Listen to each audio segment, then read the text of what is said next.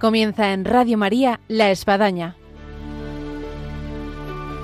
Un programa dirigido por el Padre Arturo Díaz desde el Monasterio de la Encarnación en Ávila.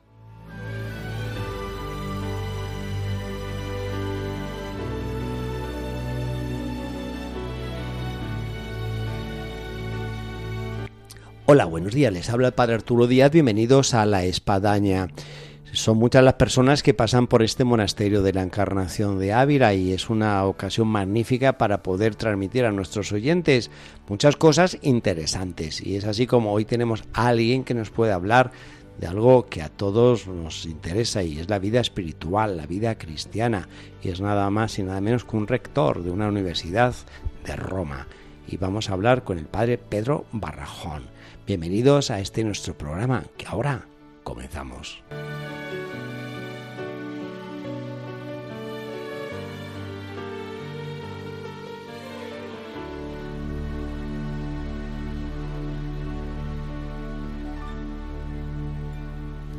Hola, buenos días, Padre Pedro. Padre Arturo, buenos días. Es un gusto saludarlo y estar con usted en estos estudios, digamos, de Radio María en La Espadaña. Eh, tengo que decir que tenemos delante nuestra a alguien que me resulta a mí muy conocido porque coincidimos en Roma unos cuantos buenos años de formación hacia el sacerdocio. Él me precede en ejemplo, en testimonio y hoy en día es el rector de la Universidad Europea de Roma, el padre Pedro Barrajón, natural de Valdepeñas, Ciudad Real. Sí, yo nací en Valdepeñas, en La Mancha. Soy un manchego universal en el sentido de que nací ahí, en este lugar. Eh, mi padre era también de La Mancha, del campo de Calatrava. Así que Don Quijote va en la sangre. Pues va en la sangre un poco más en mi Don Quijote que Sancho. Yo creo que sí. Pero también por la, la, figura mía es más quijotesca que es eh, de Sanchesca, digamos. Y a los 16 años entré en el noviciado de los legionarios en Salamanca. A los 19 fui a estudiar a la Gregoriana, eh, a Roma, siempre con los legionarios. Allá acabé filosofía y teología, hice el doctorado en, en teología y comenzamos una universidad, el Ateneo Pontificio Regina Apostolorum, del cual yo fui, digamos, en cierto sentido fundador y luego rector y bueno, pues he estado siempre metido en este ámbito de la eh, formación de... Eso me consta porque yo pasé por Roma mis debidos años de formación, fui ordenado ahí y yo me fui en el año 91 y el padre continúa. Yo continúo en Roma, llevo ya que unos cuarenta y tantos años. Eh, tengo el orgullo también de decir que hablo en Radio María Italia. Ah. Tengo un programa mensual que se llama Preguntas al Padre Espiritual y este año realmente no lo pude, no lo pude, este año, mejor, eh, perdón, este mes, no lo pude tener porque estaba en la JMJ, pero cada... De hecho, todavía, todavía se le ve morenito. Estoy bastante moreno porque la verdad se caminó mucho, eh, estuvo mucho al sol y, también pues eh, hubo muchas gracias divinas, ¿no? Eso realmente vengo muy fortificado de esta experiencia. Sin duda. Yo hablaba a nuestros oyentes en la presentación de este programa de lo mucho que se puede hablar con el padre Pedro, porque es un, es un pozo de cultura y también eh, de un trato, una, vamos, eh, que, que, da gusto poder charlar con él, pero vamos, podíamos estar en un programa que durase todo el día, de centrarnos un poco sobre algo que atañe mucho a todos nuestros oyentes, que es la vida cristiana, la vida espiritual de los cursos y clases que usted imparte ahí en Roma, hay uno muy interesante sobre ciencia y fe. Sí, este es un programa que inicié con otro padre que habló hace poco, me parece, en, en, en estos mismos, en este mismo programa, el padre Rafael Pascual. Los dos estamos muy interesados en ese diálogo de la fe con la ciencia. Él a partir de la filosofía, yo a partir de la teología, eh, creamos juntos un máster. Se dieron la mano. Sí, nos damos una mano mutua. La, tengo que decir que realmente él es mucho más experto que yo en este, en este ámbito, pero estoy orgulloso de haber podido y seguir pudiendo colaborar en este, en este máster que a mí realmente me gusta mucho, porque yo iba a ser un físico, me gustaba mucho la física, luego vino la filosofía la teología y recupero ahí ese gusto y sobre todo la unidad del saber. O sea, yo no soy de los que cree que no tengo que tener el hemisferio eh, cerebral izquierdo fe y el derecho, eh, diríamos, ciencias separados. Tenemos ha habido hombres que por la ciencia han perdido la fe. La ciencia ha tenido unos avances que ha ido verificando más la fe. ¿Hasta qué punto hoy en día quizás esos que se volvieron ateos no se volverían ateos? Pues aquí me, viene en mente una frase de, mi madre, ¿no? Sabemos que las frases de las madres luego son las que nos duran toda la vida, y más si viene la tierra de Don Quijote. Ella también era muy, muy valdepeñera, digamos, ¿no? Decía, la, la, la poca ciencia aleja de Dios, la mucha ciencia acerca a Dios. Y yo, la, la, verdad, estoy convencido de eso, ¿no? Que cuando uno realmente penetra en la ciencia, en el conocimiento de la realidad, en profundidad mm, no puede de algún modo vislumbrar, yo ya no digo que con una certeza absoluta, el, gran misterio de lo divino. ¿Qué aspectos de la ciencia han tenido un progreso que uno dice esto acerca muchísimo a, la fe? Pongo el caso, por ejemplo, de la sábana santa de Turín como ha habido momentos como que se ha dudado incluso por la ciencia, pero luego la misma ciencia la, ha verificado y dice, no, no, no, espérate, que sea por el carbono 14 como por otros elementos. Pues hay eh, en realidades como la Sabana Santa, también podemos citar eh, algo análogo, la, tilma de la Virgen de Guadalupe, pero todo lo que es ahora la inteligencia artificial, ¿no? Todo lo que es la inteligencia humana, ¿no? La perfección que tiene nuestro cerebro, todo eso realmente nos dice que, es casi imposible que, nazca de, una casualidad y luego también la constitución misma del universo, eh, el mismo mm, hecho de la evolución. Eh, la Iglesia no es para nada contraria a la evolución, siempre y cuando se acepte, por ejemplo, la creación directa del alma por parte de Dios, se acepte la, la, distinción entre lo espiritual y lo material, etcétera. Yo creo que ese es un tema muy importante y por eso nosotros en Roma estamos mm, formando a profesores de religión porque yo estoy seguro que muchos jóvenes, adolescentes, muchas de las preguntas que tengan eh, serán de este campo, ¿no? Y yo creo que la Iglesia no tiene, no tiene que tener miedo en dar respuestas. A veces también mm, la Iglesia tendrá, como dice muchas veces el Papa Francisco, decir, bueno, no lo sé, en este momento tengo que estudiar algo más, porque no, este campo todavía no, no, no está claro. Pero eh, en otros campos, pues la verdad, eh, este tema Mm, es apasionante. Yo tengo un curso que se llama la antropología cristiana eh, de frente a la ciencia y tratamos temas como el alma, eh, la mente y el cerebro, la, el tema de la evolución, el tema de la muerte y la inmortalidad, eh, el tema de la psicología y el alma y me parece que son temas muy interesantes para, para un cristiano y también para, una, para un científico serio. Es verdad que ahí en el ámbito universitario puede haber lo que se llama todavía un, diríamos, un sabor de positivismo, es decir, que no se acepta lo que no venga por la ciencia, como si lo que viniera por filosofía o la teología no fuera aceptable. Pero me parece que mm, es nuestro deber eh, decir que hay una unidad fundamental del saber humano. ¿Cómo ve el aporte del Papa Benedicto en este ámbito, sea como pontífice, sea como cardenal, sea como eh, quien ha estado llevando eh, todo, lo que ha supuesto pues eh, la fe durante tantos pues a él tiene esa famosa frase de alargar los horizontes la razón, ¿no? Y lo hace precisamente porque la razón que ha usado la ciencia ha sido una razón que estaba eh, determinada por las ciencias solamente naturales. Entonces la razón es más eh, ancha, más amplia que lo solo empírico, lo solo sensible, y entonces eh, tenemos que hacer esa operación, que es una operación posible. Mm, nuestra congregación, los legionarios de Cristo, tienen en Madrid esta Universidad Francisco de Vitoria, donde tiene el premio Razón Abierta. Sí y este premio realmente mm, ha tenido un, éxito, pues podemos decir mundial, porque se presentan trabajos donde científicos o filósofos o teólogos presentan temas donde se ve que la razón se puede unificar y la fe no tiene por qué ser la cenicienta de la casa, porque la fe, eh, como decía, yo soy, yo soy un buenaventuriano, San Buenaventura es un franciscano del mismo siglo de Santo Tomás de Aquino, que decía una frase que a mí siempre me ha llamado la atención. para el teólogo. Dice hay que, hay que partir de la fe, seguir con la razón y acabar con la contemplación. Hay que partir de la fe. Ese es un buen esquema, ¿eh?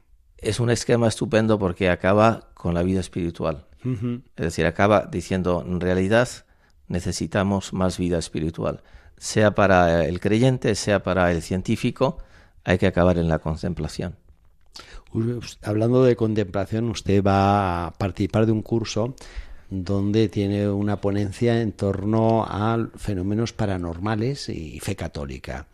Hoy en día eh, hay mucha gente que se ve atraída por la vida espiritual y, es un amplio campo donde te encuentras de todo, te encuentras de todo. En ese todo, eh, ¿cómo asegurar que está uno realmente en la debida vida espiritual que nos marca la Iglesia? La verdad es un tema muy delicado y muy actual. Voy a contar una experiencia que tuve recientemente en Madrid, precisamente para poder preparar esta conferencia que se va a dar, mm, digamos, en Costa Rica. La conferencia episcopal quiere formar a laicos y sacerdotes en ese tema. Se llama lo paranormal y la fe católica. Pues traté de ir a varias librerías a ver qué había para leer. Y en una librería católica me dice, mira, aquí a la vuelta de esquina hay una librería exotérica. Pues me metí ahí, la verdad eh, estaba casi eh, entrando, me dio unas ganas de, salir corriendo, porque ahí hay, hay, de todo, pero es una vuelta al paganismo. Sí. Es una vuelta al paganismo. Entonces, es una gran tentación de decir, bueno, la fe católica, la fe revelada, no la queremos. Sí quiero espiritualidad, pero de otro tipo, ¿no? No la fe que me viene de Dios, sino en realidad es una autoexaltación de la persona. Y, y en mucha gente, católicos, se sienten atraídos por ese tipo de espiritualidad.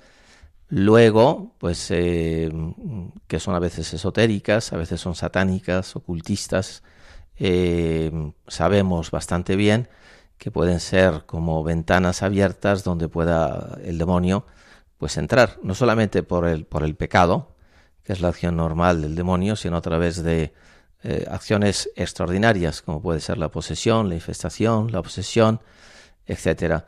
Entonces yo creo que sí hay que tener eh, cuidado. No hay que tener miedo a, todo lo que es el conocimiento humano sano, pero sí hay que tener cuidado. Entonces yo realmente sí aconsejo y a mí mismo que, estemos atentos. Les voy a, os voy a decir la experiencia de un, de un obispo francés que yo estimo mucho sobre el yoga, hablando de este tema, ¿no? Sí. Yo creo que hay muchos oyentes que están poniendo oído. Porque es un tema, es un tema que a mí me han preguntado mucho. Yo no soy un experto en este campo, pero él me dijo lo siguiente: es un, obispo eh, dominico, o sea, muy bien formado, sinceramente. Él me dijo que cuando era joven hacía yoga, seminarista hacía yoga, sacerdote hacía yoga, obispo hacía yoga. Pero se dio cuenta de que iba penetrando tanto, tanto el yoga en su vida, que se convertía eh, casi en una segunda religión. Y dijo, nada, yo esto lo tengo que, dejar fuera porque me está afectando demasiado, me está cortando alas a mi vida espiritual. No ciertamente porque haya ejercicios que se hacen en el yoga que pueden aligerar la, diríamos, eh, eh, la salud, pueden, pueden ser útiles, sino porque ahí puede haber dentro una, una cosmovisión, una visión que es contraria a la fe católica. Entonces, no hay que estar viendo por todas partes moros con trinchetes que, va a pasar. hay que ser serenos, pero sí cautos, ¿no? Yo creo que en este tema hay que ser cautos, ¿no? Tenemos en Roma ese curso del exorcismo. Yo fui varios años el director y van muchos exorcistas, ¿no? Y también gente que ayudan a, a los exorcistas. Y entonces ahí también pues de algún modo hacemos ver cómo el satanismo, el esoterismo, la magia, etcétera, etcétera, son causas mm, de, una posible acción extraordinaria del demonio. El Papa Benedicto, eh, uno puede percibir en sus escritos cómo acusa un mundo donde falta la, antropología, lo que es el concepto del ser humano. Eh, una falta de antropología metida en una vida espiritual eh, cuántas deficiencias puede, puede acarrear. Pues sí, yo como mi especialización teológica es antropología teológica y comentaba pues hace poco con una persona que la conocemos poco y la, digamos, la tenemos poco en cuenta. La antropología teológica es la visión que tiene el creyente del hombre, basado en la fe, la revelación y, en el magisterio, sobre todo como un ser creado, la creación, y como un ser a quien Dios le da la elevación a la vida sobrenatural, le da la gracia. Y entonces yo creo que eh, estos dos aspectos que son centrales en los ejercicios espirituales de San Ignacio, reconozcamos que el principio fundamento es creación y todo lo demás es la acción de la gracia en el alma, a través de las acciones de los espíritus positivos y también a veces negativos, etcétera, pues eh, a veces lo olvidamos. Y si nosotros no sabemos quiénes somos, pues eh, realmente no podremos eh, ser fieles ni a nosotros mismos ni a nuestra vocación cristiana, ¿no? Decía Romano Guardini, es el título de un libro suyo, que quien, que quien sabe a Dios conoce al hombre. Y lo que nos está pasando como sociedad es que alejándonos de Dios a veces estamos desconociéndonos a nosotros mismos. Y desconociéndonos a nosotros mismos nos estamos alejando de la propia felicidad. Y somos infelices. Eh, ¿Por qué? Porque en el fondo, pues Dios es un horizonte que no lo tenemos en cuenta. Yo sí aconsejo mucho la lectura de autores espirituales como Santa Teresa de Ávila. Estamos aquí en Ávila. Acabo de hacer una pequeña contribución comentando algunos textos suyos en, la, en los cuales ellos, ella, Santa Teresa, nos dice que la, la acción de la gracia, sobre todo de la misericordia divina, eh, es esencial. Y eso nosotros lo, olvidamos. Santa Teresa de Ávila muchas veces viene eh, dibujada, pintada, eh, con esta, digamos, misericordias domini in eternum cantavo. ¿Por qué? Porque ella realmente, su, su percepción espiritual, la gracia que Dios le dio, es la gracia de saber que Dios era misericordioso con ella. Y eso es lo que ha transmitido la espiritualidad carmelita, lo cual no quita, obviamente, el empeño de nuestra propia voluntad. Pero bueno. Sobre esto yo quisiera añadir, porque me parece interesante la aportación que nos está dando aquí el Padre Pedro, cómo nos vamos a fuentes extrañas, confusas, y, resulta que tenemos unas fuentes maravillosas en todo lo que supone la espiritualidad de la Iglesia, sean los santos padres, sean los santos reconocidos por, por la Iglesia, sea autores de, vida espiritual. Vamos, tenemos bibliotecas, bibliotecas y bibliotecas que desconocemos y que nos aportan muchísimo y que es una invitación a aferrarnos y acercarnos a, puertos seguros. Pues mm, realmente la preparación de este libro eh, a mí me ha ayudado muchísimo espiritualmente. Eh, yo digo, no, Pensaba que conocía muchísimo a Santa Teresa, pero sí creía que tenía un conocimiento suficiente de ella. Pero sin embargo, el escarbar, por así, por así decir, en sus escritos y, y el tratar de, de, considerar la vida espiritual desde la propia experiencia que ella tuvo, para mí ha sido de una gran riqueza.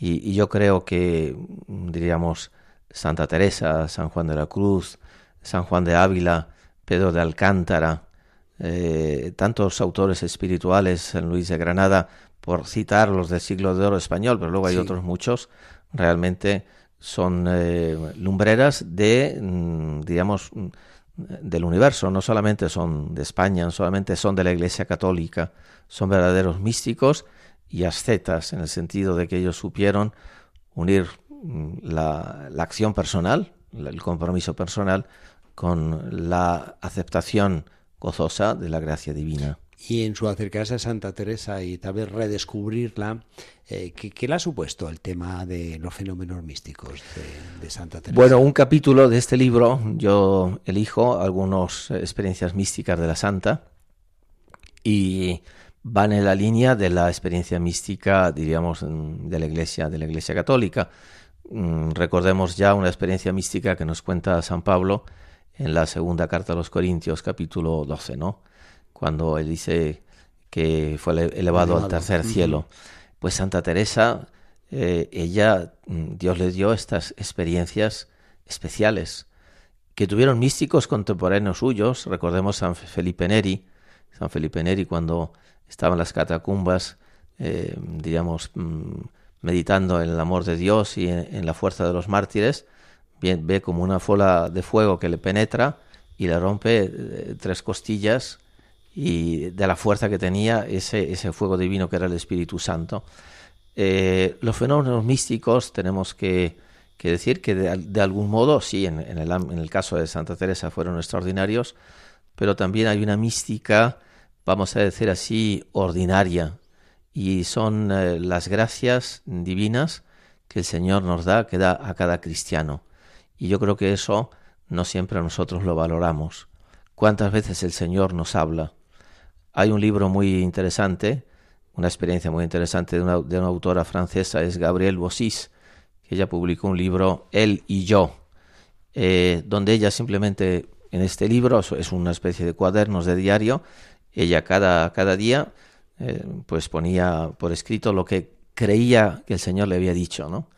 Y esa experiencia yo creo que la podemos tener todos nosotros. Eh, es obvio que a algunas personas Dios les da estos fenómenos extraordinarios como la transverberación, a Santa Teresa, como algunos otros fenómenos de otros místicos, y, bueno, eso los da el Señor. Eh, cuando los da, hay que aceptarlos con gratitud. Yo tengo que decir la verdad, me he encontrado en mi vida sacerdotal algunas personas que creo que han recibido gracias místicas especiales, que me las han comentado, y me parece siempre yo me puedo equivocar, que realmente son verdaderas. Yo les he dicho, mire, eh, acéptelas con gratitud, eh, no se base solamente en, esta gracia, viva su vida cristiana, diríamos, en su en 360 grados, pero tampoco la rechace, porque Santa Teresa le hizo mucho mal cuando algunos directores espirituales poco letrados, como decía ella, decían esto viene del demonio, pues ella sufría mucho porque le venían los fenómenos místicos y decía, bueno, si esto viene del demonio, ¿qué hago? ¿no? Salgo corriendo. pero, pero bueno, la verdad, eh, yo puedo decir una cosa, comparo un poco Asís con Ávila. Eh, son dos ciudades, no sé, hay una especial paz y una especial eh, atmósfera de, de gracia, de gracia divina. Por eso para mí estar aquí pues es algo eh, que, me llena eh, el alma. De, me la por algo, eh, usted organiza prácticamente cada año un retiro aquí en Ávila, que además vienen personas de los más diferentes. Sí. condición y vida espiritual. Este año vamos a tener también esa, un retiro para conclusión del año teresiano alargado que hemos tenido, perdón, de que va del 13 al 15 de octubre este retiro eh, en un, me parece que son carmelitas misioneras, eh, el lugar donde lo, vamos a tener. Y quiero darle un poco un, tema general, pero que al mismo tiempo es muy central, ¿no? Solo Dios basta. Porque me parece que todos nosotros eh, recordar que quién es Dios y cómo Él nos, llena el alma de, de amor, cómo nos perdona, cómo nos consuela, pues da a la vida humana pues un, un algo que, que en lo creyente eh, pues no tiene, hay que, hay que, hay que ser eh, realistas. Eh, la fe es un gran don que hay que cultivar y hay que también promover, no, no imponiendo, el Papa Francisco nos lo recuerda, no hay que imponer, pero sí por atracción, es decir, que nos vean tan convencidos, tan alegres, tan llenos de algo que viene de arriba, que la gente quiera decir, bueno, pues de algún modo, ¿qué tiene esa persona, no? Que, que a lo mejor yo no tengo. Eh, ¿Qué consejo se podría dar a aquellas personas, y yo creo que cada uno tiene unas cuantas, que tienen en su alrededor gente que con mucha fe y ellos no la tienen? Y quisieran tener esa fe y están ahí, supongamos matrimonios que pasan, ¿no? Donde ella tiene mucha fe y él vaya arrastrado diciendo es que yo, yo, yo no tengo la fe de mi mujer. Sí. O eh, un grupo de amigos donde pues hay unos que destacan muchísimo en su vida espiritual y, y los otros se ven ahí alatargados y donde dice, mira, es que no sé, yo soy muy racionalista, yo soy muy empirista, no, yo, yo tengo esa formación. Pues sí, yo parto de esa, digamos, de lo que he dicho antes, la fe es un don de Dios, pero mm, tenemos que también tener en cuenta otra cosa, el tema de la sensibilidad. Eh, San Juan de la Cruz tiene una frase que, a mí me ha ayudado siempre mucho. Dice, algunas personas sienten mucho y aman poco, y otras eh, aman mucho y sienten poco. Es decir, que hay personas que a lo mejor ellas mismas creen que tienen poca fe, pero luego esa fe realmente en su vida cotidiana y diaria sí se realiza a un modo quizás más frío. Y yo creo que a, esas personas hay que decirles, y me pasó recientemente con una, pues tú tienes muchísima más fe de la que tú crees tener. Porque dice, no, es que no, es que mi mujer siente mucho, yo no siento nada. A veces pasa, porque que la mujer siente mucho, el marido siente mucho menos. Pero eh, hay que decir, bueno, a lo mejor es verdad que tú no has hecho nada para cultivar tu fe, pero a lo mejor sí tienes esa fe en germen que crees eh, que no tienes. Y luego, pues yo creo, y Santa Teresa en esto es gran maestra, ¿no? Es, es la oración, ¿no? Hay que pedirlo, pedir como en el Evangelio, Señor, aumenta mi fe. Creo, pero aumenta mi fe. La, oración es fundamental. Si algo realmente me ha dejado a mí eh, la lectura de Santa Teresa de Ávila es como ella misma dice en su vida, pues no abandonar la oración, aunque uno se sienta pecador, aunque uno diga, bueno, yo no merezco nada, eh, no lo mereces, pero sigue rezando, porque la oración te va a hacer germinar en el desierto de tu corazón, aunque sean pequeñas pequeñas flores. Me parece que estuve con usted, Padre Arturo, hace años en el desierto de, de Judea, que no me acuerdo el nombre de ese desierto, pero Kelk o algo así que se llamaba. Wadi Kelt. Exacto. Y me acuerdo que me extrañó, bueno, me extrañó, me sorprendió que en medio de, esta arena y de esa aridez salían pequeñitas flores, ¿no? Sí. Y, a mí me, extrañó mucho, pero, pero así es la vida, ¿no? También es la vida espiritual, aunque tú seas una pequeña flor, pues esa es la el perfume que Dios quiere que tú de, él quiere que des en la iglesia. Bueno, vamos con esta hermosa imagen de una flor en un desierto y con ese consejo en Santa Teresa de, de no dejar la oración por más que podamos sentir sequedad, frialdad y todo lo que sea.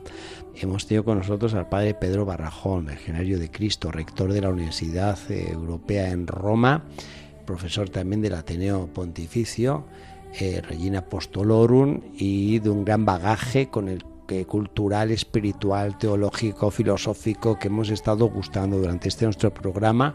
Si no lo han escuchado por entero, hay que ir al podcast de Radio María y escucharlo porque vale la pena. Hemos estado hablando sobre la ciencia, sobre la fe, sobre lo paranormal, la fe católica, Santa Teresa, en fin, un sinfín de cosas que podríamos. Muchas gracias, Padre Pedro.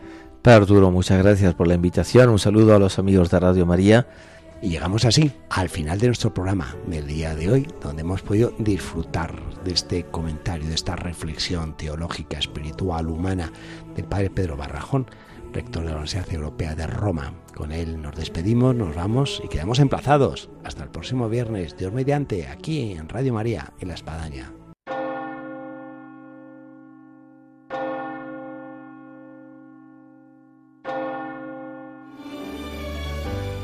Han escuchado en Radio María La Espadaña,